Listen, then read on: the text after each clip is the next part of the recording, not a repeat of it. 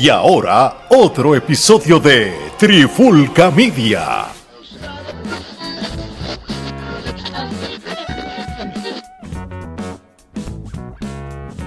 Señoras y señores, sean todos y todas bienvenidos a la cruda verdad.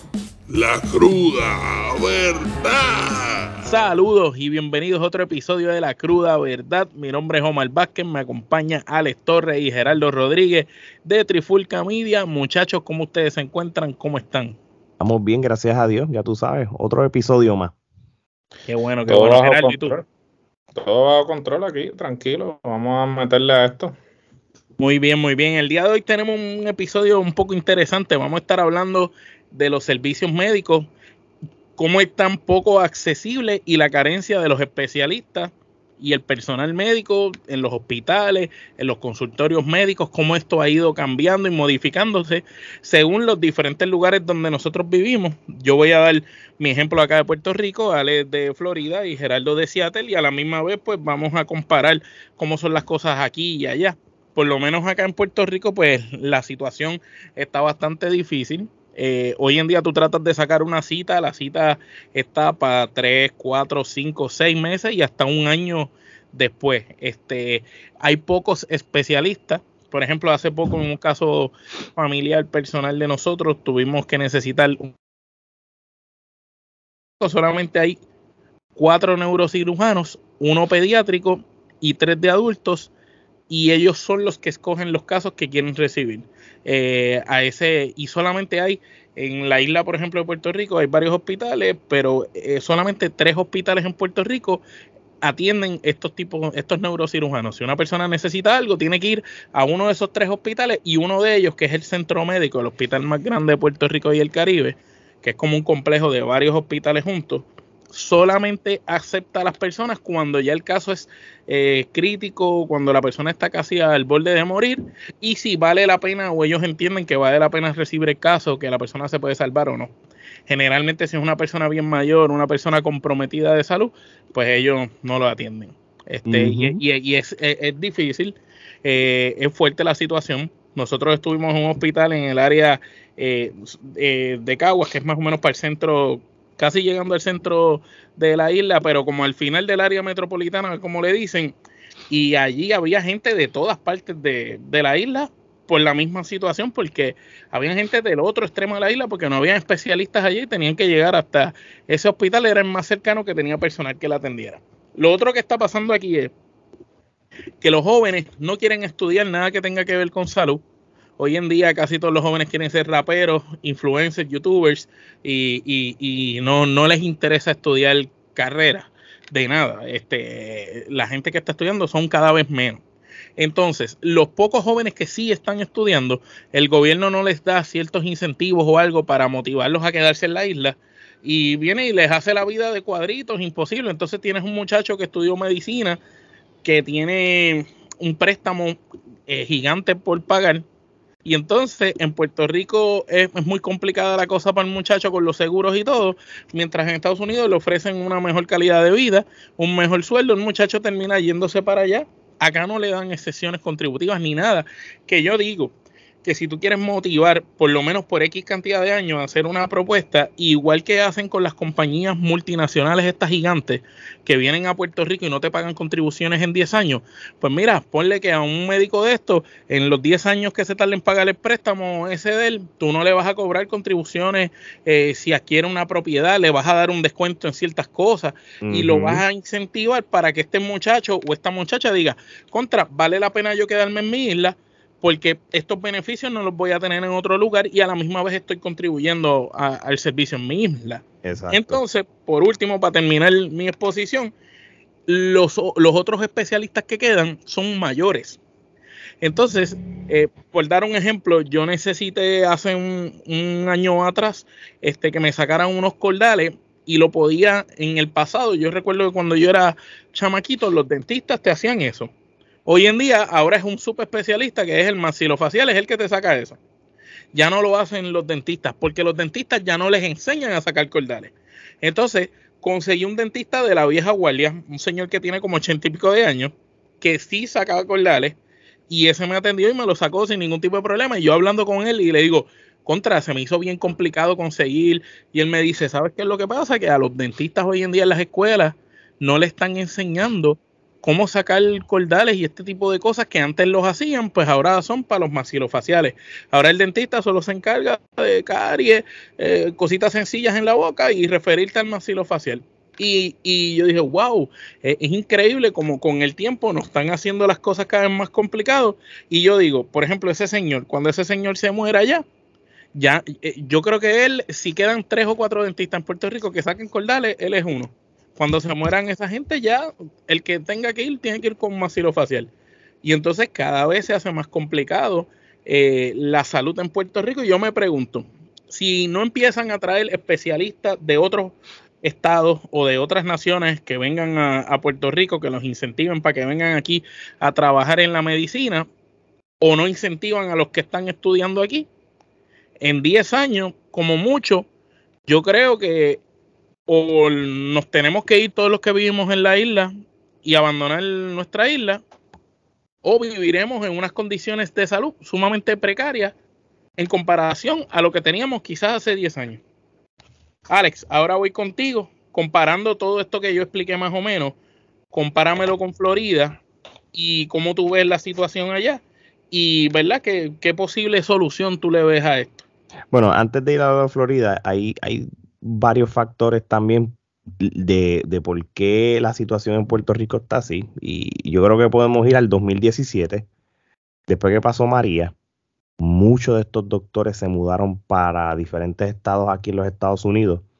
No, no solamente los especialistas, sino doctores pediátricos y todo. Cerraron consultorios, exacto. Sí, sí.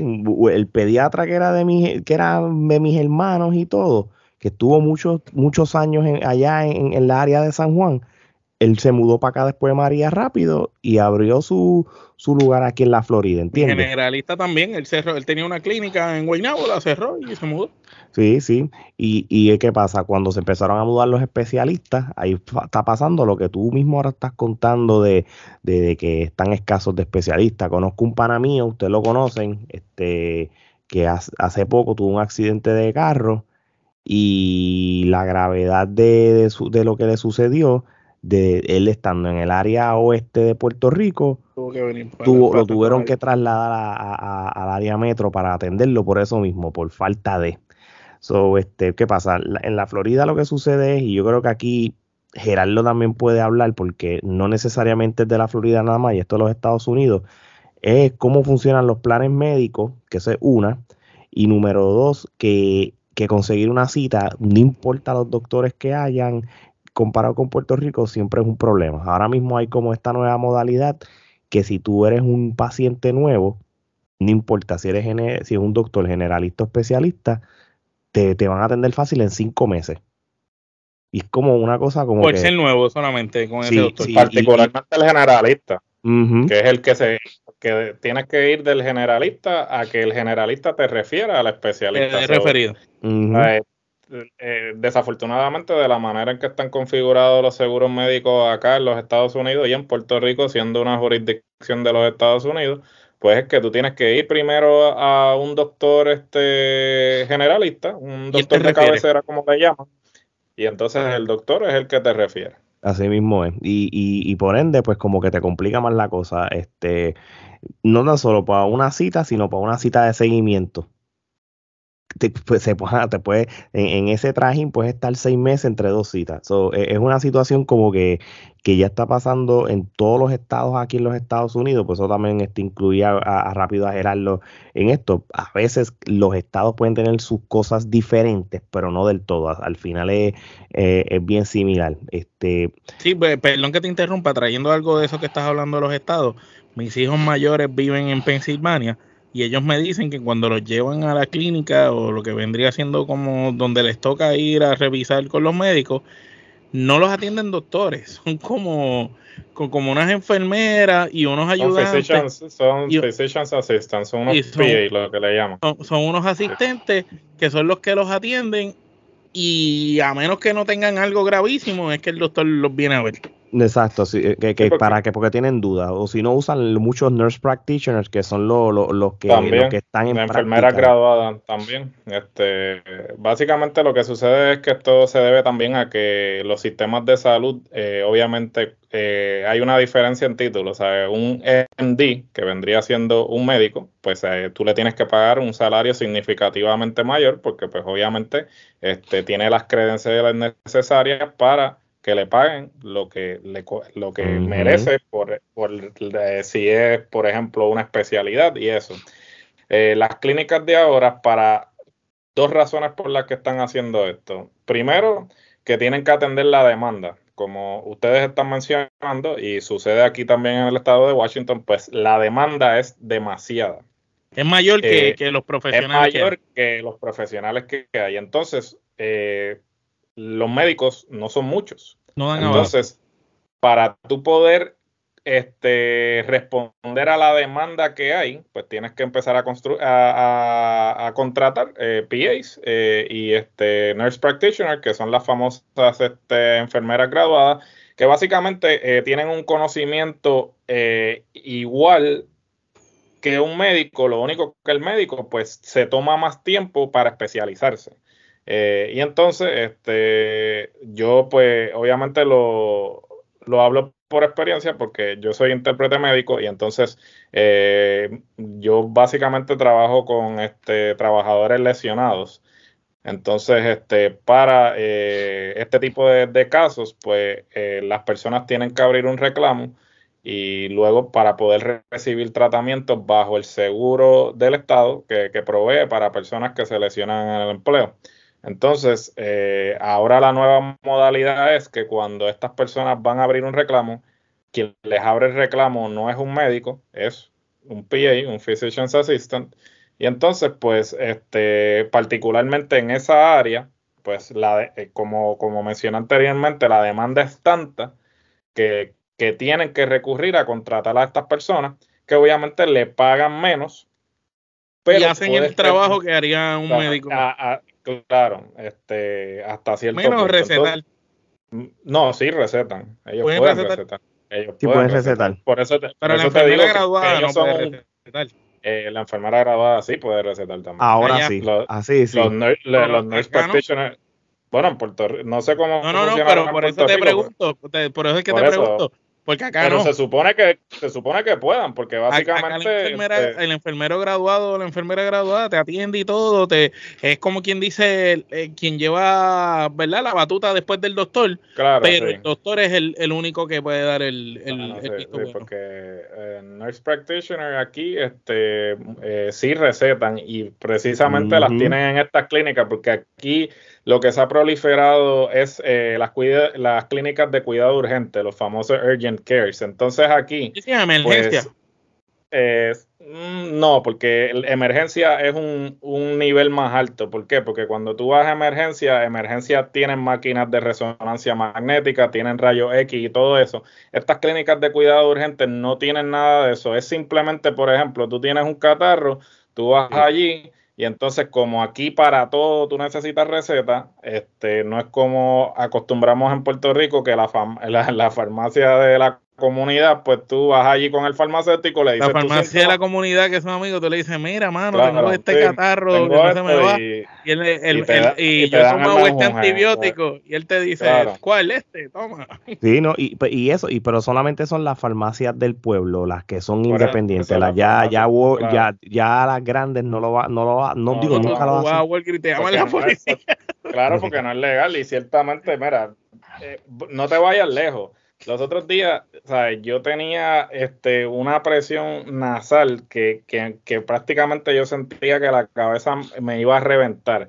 Eh, yo vine e hice una cita eh, por, por video, eh, por videollamada, porque no habían citas disponibles en persona y entonces le estoy explicando todos mis síntomas y todo eso y le digo, mira, este, tengo una infección, este, tan, tan, tan, porque ya me ha pasado anteriormente, no es que me esté autodiagnosticando, pero yo sé lo que está pasando. Entonces el tipo viene y me dice, bueno, no, lo que pasa es que no te vamos a dar un, antibiótico porque ya se ha comprobado que los antibióticos, bueno, en fin, me, me, me leí una cartilla ahí y entonces al final... Varias veces pierdes el efecto.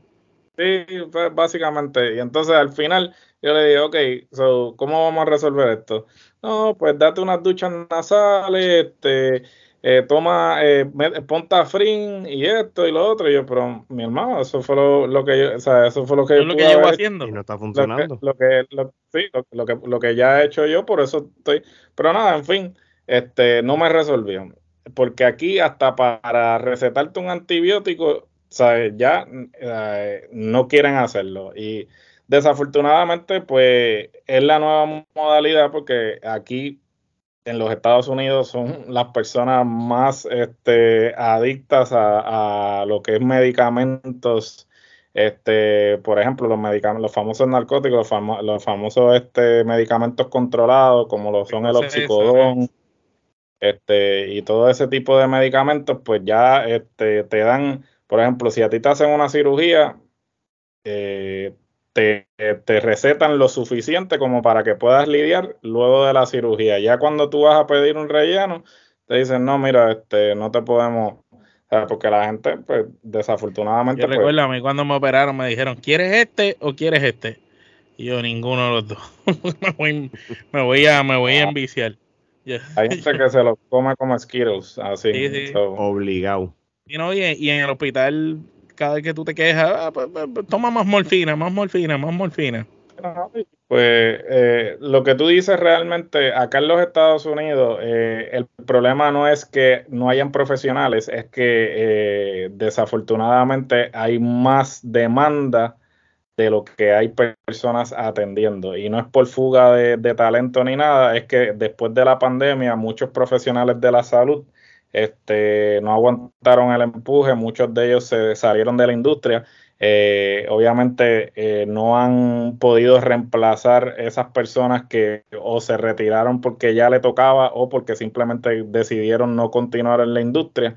Y entonces, pues ellos están tratando, y esto está pasando a nivel este, global eh, administrativamente hablando, porque hay muchas agencias gubernamentales que están pasando por lo mismo, que luego de la pandemia se atrasó tanto que no han podido este, arrancar. regresar, arrancar nuevamente. Pero en Puerto Rico se siente aún más porque eh, los pocos, eh, los, pocos talentos que habían o los pocos especialistas en este caso que habían, pues como dijo Alex, luego del huracán y por otras circunstancias, este, han decidido emigrar. Eh, muchos de ellos por calidad de vida, salarios, oportunidades y una serie de cosas que le ofrecen a, la misma vez. Este, el talento en Puerto Rico tiene una ventaja que es bilingüe. Entonces, eh, todos estos estados están recibiendo este médicos eh, de origen latino porque pueden dominar ambos idiomas. Dominan ambos idiomas y realmente, vamos a ser sinceros, eh, la, disponibilidad de intérpretes a veces, por ejemplo, si alguien llega a las 4 de la mañana a un hospital, lo que le van a poner es un intérprete de tableta. Y yo personalmente, siendo, habiendo hecho ese tipo de trabajo, este, no confiaría este, eh, en un intérprete que me esté interpretando en una tableta. Eh, ¿Y a cuánto la misma tiempo vez, se tarda en, en, funcionar eso? Por ejemplo, por, por, para entender, porque acá eso no existe. Pero un ejemplo, yo llego a un hospital allá, no sé inglés, le digo, mira, necesito un intérprete. Eh, ¿Cuánto tiempo se tarda en lo que ellos me consiguen a alguien bueno, básicamente, cómo funciona esto, este, los hospitales tienen una tableta, este, un iPad, eh, y lo, tienen como un stand, eh, y ellos lo tienen en diferentes áreas del hospital, y entonces la persona dice, mira, necesito un intérprete, pero ellos vienen, jalan el, eh, la tableta o el iPad, este, eligen el idioma que necesitan e inmediatamente en menos de 30 segundos sale alguien, porque estas compañías pues tienen una serie de intérpretes las 24 horas ahí para que cuando ellos como aprieten ese botón, como si fuera un call center, pero con tableta. Entonces, la cosa es que este básicamente cuando tú traes un doctor de Puerto Rico, ese doctor te habla ambos idiomas y eh, lo mismo está pasando con los maestros. O sea, eh, los maestros están viniendo acá a los Estados Unidos eh, porque los distritos escolares inclusive están yendo a reclutar a Puerto Rico porque son personas que hablan ambos idiomas y permiten que este, el cambio eh, demográfico que está pasando en la sociedad, que está pasando en todos los estados, pues pueden cumplir con esa demanda de estudiantes o en este caso pacientes hispanos que están llegando a estos diferentes estados. Y lamentablemente en Puerto Rico no le están ofreciendo lo necesario para que ese talento se quede en la isla. Para que decida quedarse. Sí. Ale, y, allá en, Florida, ¿está accesible la cosa? ¿Cómo, cómo tú ves el, el proceso, el tiempo de espera, más o menos? No, una vez ya tú tienes la cita y vas a una oficina médica, pues, pues es como todo, tú sabes. Porque acá, acá te puedes tardar dos, tres horas esperando que te tomen vitales en cualquier lado. No, no, eh, digo, las salas de emergencia van a ser así en todos lados, porque hasta aquí mismo es lo mismo que allá, pero un, doctor en una oficina, pues por lo regular, este, son más Media Sí, posiblemente sí. 15 minutos máximo. Exacto, pero y, la atención, aquí lo, aquí lo que jode es mano, no, no son los doctores, eh, son, son la administración en las oficinas. Son gente malcriada, no son gente de, que le gusta atender público. Entonces, y, y, me he dado cuenta que pasan todo tipo de oficina médica aquí. Y. Como que no tienen tacto. No, mano, y, y, realmente e, es, el lugar donde menos tú debes ser así, en una oficina médica, ¿entiendes? Empatía no existe. No, mano, no. no y, de la vida. y sí, mano, y es frustrante, este, pero una vez tú estás en la oficina médica, pues son bastante puntuales y la atención este es bastante, bastante buena, tú sabes, pero el problema es lo, todo lo que está diciendo Gerardo, eh, más, más, demanda, eh, y aquí también aplica, cada vez son menos los jóvenes que quieren estudiar una profesión como medicina también. Pues va a haber un momento que, va a ser medio escaso ciertos especialistas. Lo que pasa y que no ayuda tampoco cuando un tipo como Peso Pluma, ¿sabes? Millonario en meses y los jóvenes lo ven, no ayuda tampoco. Sí, sí, sí. Porque los eh, eh. jóvenes dicen, entonces sale Peso Pluma en la entrevista, eh, ¿tú has estudiado? Yo no he estudiado. Y ya, ya con ese mensaje, ya con eso es suficiente para confundir. Entonces, el chamaquito que está en la casa, dale, de, de 14 años, dice, ah, mira, Peso Pluma es millonario, empezó y no estudió. Ah, pues, Exacto. ¿Para qué yo voy a estudiar? Exactamente, es como que hello. Y, yo digo que eso se ha perdido, y eso es general, eso es global, porque antes yo recuerdo para la época de nosotros era como que desde chiquito ya te están diciendo que tú quieres ser cuando seas grande, que tú piensas estudiar, que tú... Exacto. ¿Qué te puedo decir? ¿Qué nos espera? ¿Qué nos espera en 10 años? Mire, y, y, ustedes, ¿qué creen que pudieran hacer, aparte de lo que yo dije de quizás incentivar a, por ejemplo, hablando de Puerto Rico, ya que todos somos boricos en nuestra isla, para estos jóvenes que quizás son pocos los que deciden estudiar medicina, eh, ¿qué, ¿qué, ustedes creen que debe de hacer el, el gobierno como país para decir, mira, que no se me sigan yendo los muchachos de aquí?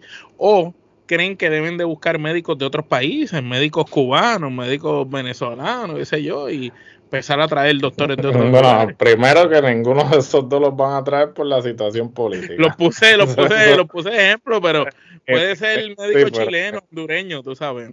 Ni lo contemple, porque realmente no. También. lo que bueno, esto es lo que puede pasar. Este, hay varios hospitales en Puerto Rico que van a empezar a privatizar. Esto no es nada que, nadie sepa, ya eso sale en los periódicos y todo. Y, y uno de, de, de las compañías, yo creo, es una de las que está aquí en, la Florida, que se llama Advent Health. Una vez empiecen a privatizar, yo no sé cómo, yo no puedo darte detalles de lo que va a pasar, yo voy a asumir lo que puede suceder. Ya se convierte en un network, Advent Health es un network que eh, que, aplica a todas las ciudades que eh, bajo donde tú estás. Si yo estoy en Orlando y tengo que ir a, un Advent Health este, a cuatro horas de, aquí, pues estoy en el sistema ya, tienes acceso a mi, a mi, a mi file y todo. Pero yo entendería que en Puerto Rico se, puede ser algo similar. Lo que vengo con esto es que, que, quizás pueda haber este turno rotativo para ciertos especialistas y doctores, le paguen unos incentivos. Mira, vete a Puerto Rico por cinco meses, te, incluimos o este, donde te, quede y un montón de cosas para que funcione. Tiene sus ventajas y sus desventajas. La ventaja es que obviamente vas a tener siempre médicos, siempre vas a tener la atención. La desventaja es que pues, le quitas guiso a los puertorriqueños que quieren ser doctores, aunque eso no es el caso casi, que ya no lo quieren ser, pero quizás, pero quizás situaciones así tienen que pasar para, para que haya un wake up call, como que dicen, contra, Exacto, como que la gente diga, mira, vamos a empezar a... Nos van a empezar a privatizar los, hospitales y, y, estos, y estas salas de emergencia, nos van a quitar el kiosco, pues vamos a meter mano para hacer lo mismo. Y el gobierno, sí, de lo que tú diste al principio del, podcast, tú sabes, algún tipo de incentivo para ellos. No sé con qué dinero, pero algún incentivo. Bueno, bueno eh, eh, el dinero está, porque el dinero siempre aparece mal distribuido de, lo que está, de fondos federales y el dinero está. Lo que tienen que saber es reubicar el dinero, porque aquí el dinero aparece para hacer una fosa eh, una, una fuente, una jodienda, pues, aparece para estupideces, pueden enfocarlo a donde debe de ir. Lo que pasa es que, que tienen que trabajarlo. ¿Y tú, Gerardo, qué tú crees que pudieran hacer?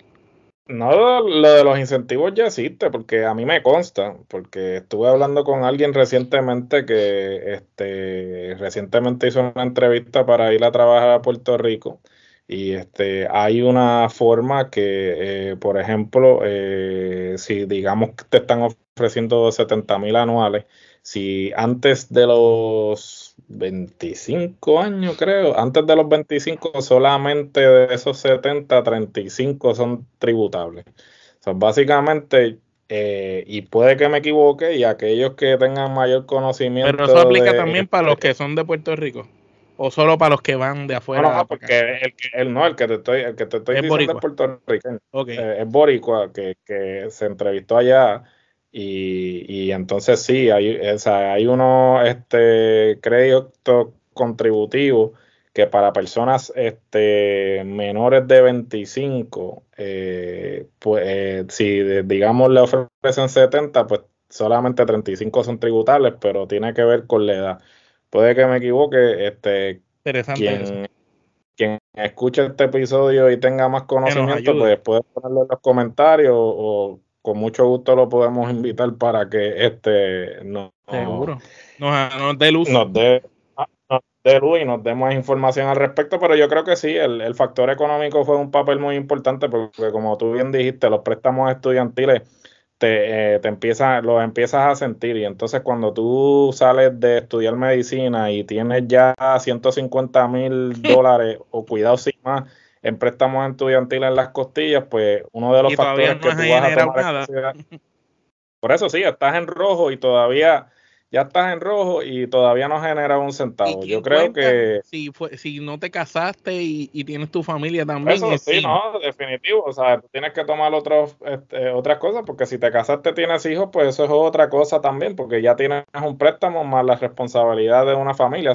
hay muchos factores que hay que tomar en consideración y por más amor que tú tengas a la patria, pues tú tienes que sobrevivir. No solamente eso, la calidad de vida en la isla tampoco es la mejor.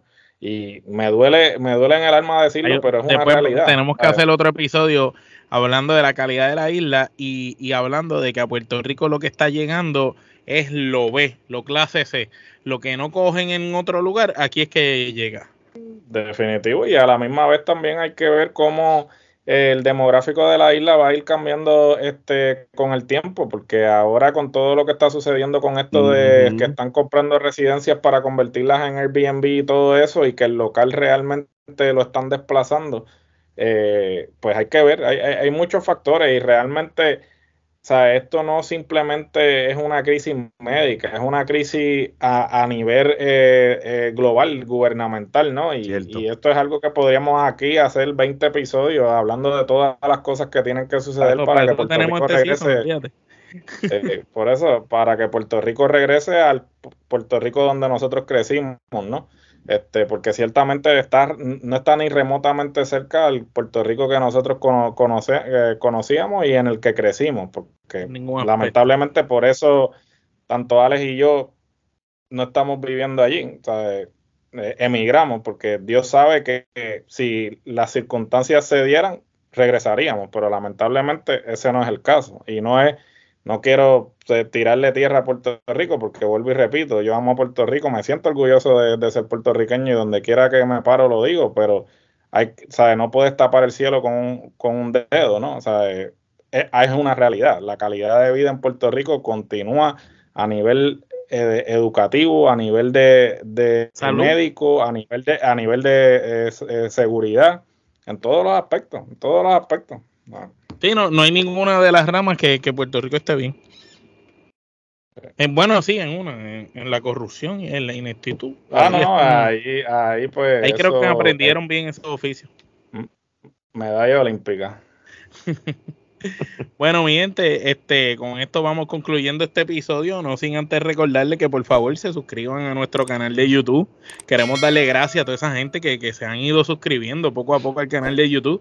También búsquenos en las redes sociales, estamos en Facebook, en Twitter, en Instagram, en TikTok este, Ale se ha vuelto loco con el TikTok, este, está tirando unos videos vintage, que si de baloncesto, que si de lucha libre, que si de cosas antiguas, pero la gente está respondiendo de una manera este, absurda. Nosotros se lo agradecemos a todos porque son números que jamás pensamos que íbamos a llegar y sin tener que pagar. Y son números increíbles, cincuenta y pico de, mil de views, ocho mil, cinco mil, seis mil en segundos.